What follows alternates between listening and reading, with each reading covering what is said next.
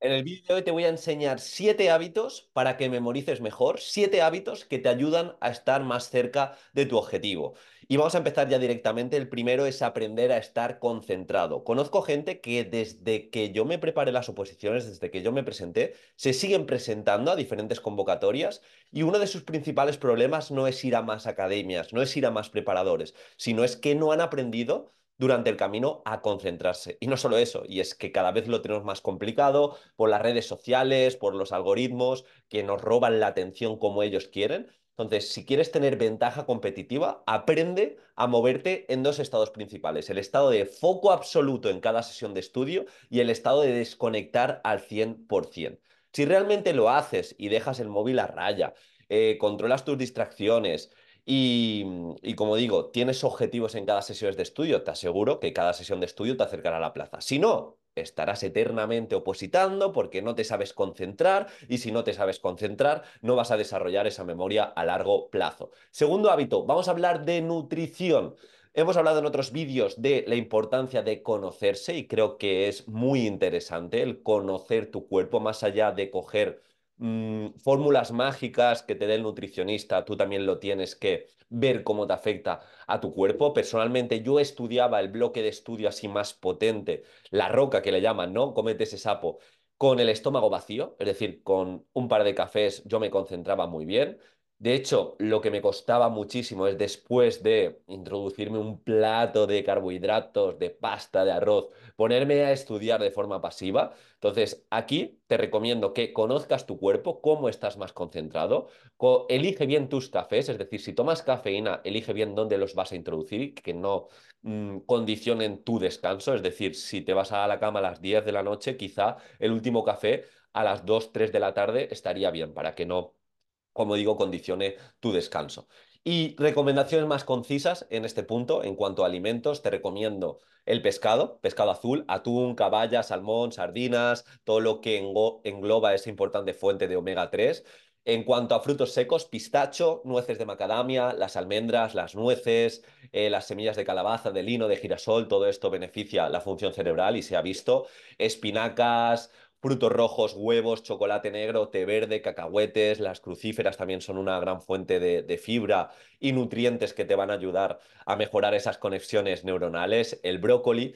En definitiva, son alimentos, como veis, reales que tenemos que equilibrar en nuestra dieta. No van a cambiar de forma radical nuestra memoria a largo plazo, pero sí que pueden ayudar cuando estamos aplicando bien las técnicas de estudio. Tercer hábito, te tienes que hacer un tremendo preguntón. La calidad de tus preguntas y tu curiosidad determina la calidad de tu vida. Aquí, por ejemplo, aplicando esto de las preguntas a un texto, eh, sería aplicar la estrategia de aprendizaje de interrogación elaborativa, y es decir, coger un epígrafe de dos, tres hojas e intentar convertirlas en preguntas, es decir, hacerte un pequeño examen y eso incluso lo podrías llevar a la hoja Cornell. Eso sería la primera parte de hazte un preguntón.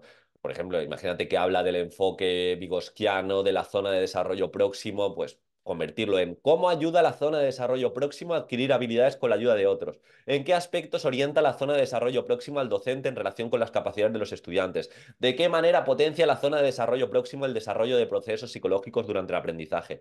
E, ese esfuerzo de sacar las ideas principales de un texto y convertirlos en preguntas y luego, obviamente, contestarlas, incluso utilizar esas preguntas para repasar, te va a hacer recordar mucho más a largo plazo. Pero también, si vas a un preparador, vas a una academia, estás haciendo una formación, el buscar buenas preguntas que no estén a golpe de clic va a hacer que eh, tengas ese esfuerzo cognitivo de cara a los apuntes y por ende recuerdes. La regla de Adolfo, la regla que aprendí de Adolfo, ya sabéis, este opositor que con 48 años se sacó la plaza, que es alumno del curso de técnicas de estudio, bueno, ex alumno, ahora a ver si lo convenzco, lo convenzo para, perdón, lo para ser eh, eso, ponente de la Academia de Técnicas de Estudio. Y en este caso es la regla MC, método de estudio Regla MC, método de estudio más constancia. Esa es la ventaja competitiva.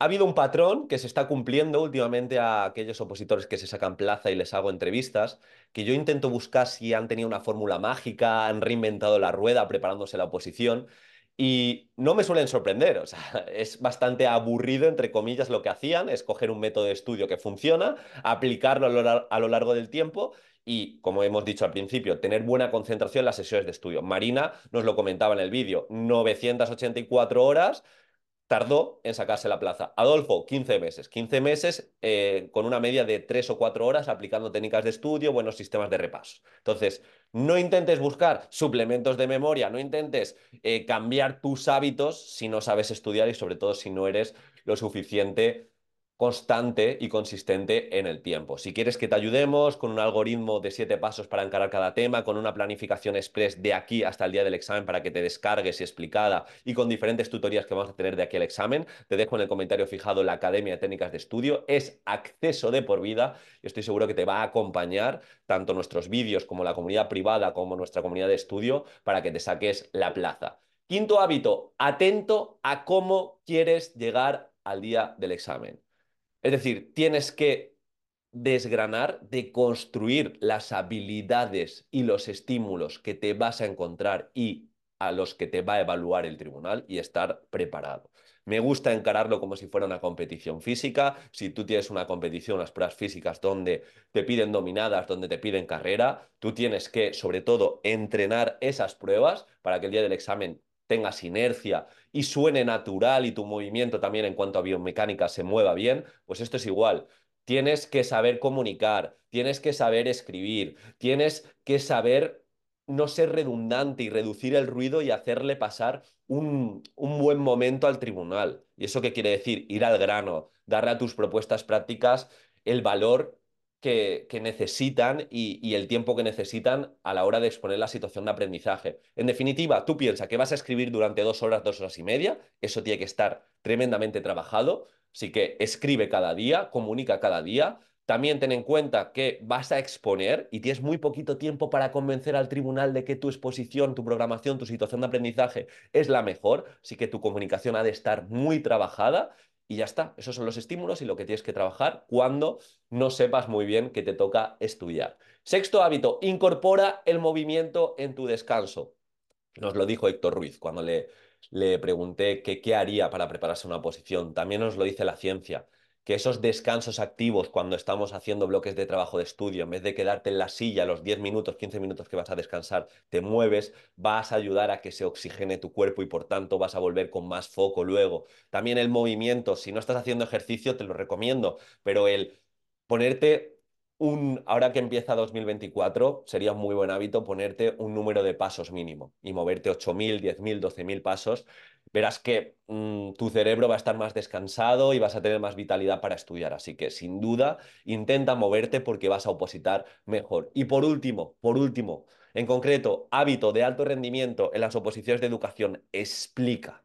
Hemos dicho que uno de los estímulos que te ibas a encontrar y de habilidades por las que te iba a evaluar el tribunal era la comunicación. De, hecho, ya han salido algunos criterios de calificación en algunas comunidades que directamente uno de los ítems es hacérselo ameno al tribunal, utilizar lenguaje rico, riqueza léxica, comunicar bien.